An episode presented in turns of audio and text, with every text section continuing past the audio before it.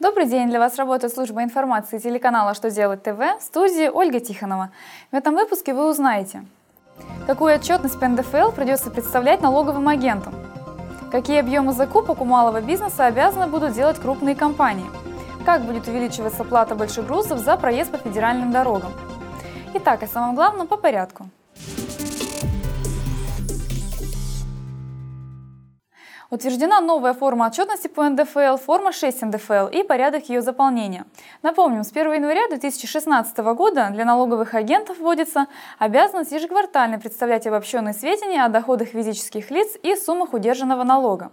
Расчет составляется нарастающим итогом за первый квартал, полугодие, 9 месяцев и год.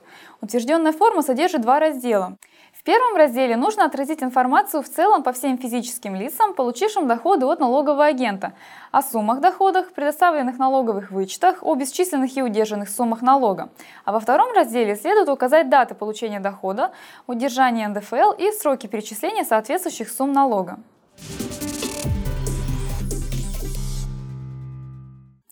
На публичном обсуждении на портале проектов нормативных правовых актов находится правительственный законопроект о введении нового обязательства для крупных хозяйствующих субъектов. Им придется делать определенную долю закупок у субъектов малого предпринимательства.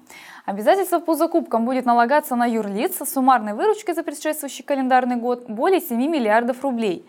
Объем их закупок должен составлять не менее 10% от совокупного годового стоимостного объема заключенных в текущем календарном году договоров на закупку товаров, работ, услуг.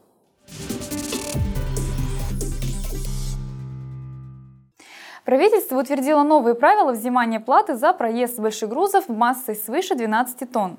Напомню, что плата с них взимается в счет возмещения вреда дорогам федерального значения общего пользования. Теперь плата будет повышаться постепенно. Планируется, что до 29 февраля 2016 года включительно размер платы будет рассчитываться по коэффициенту 0,41.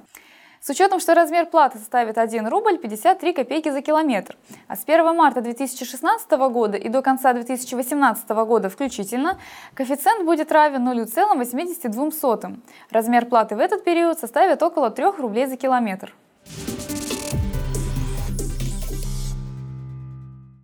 На этом у меня вся информация. Благодарю вас за внимание и до новых встреч!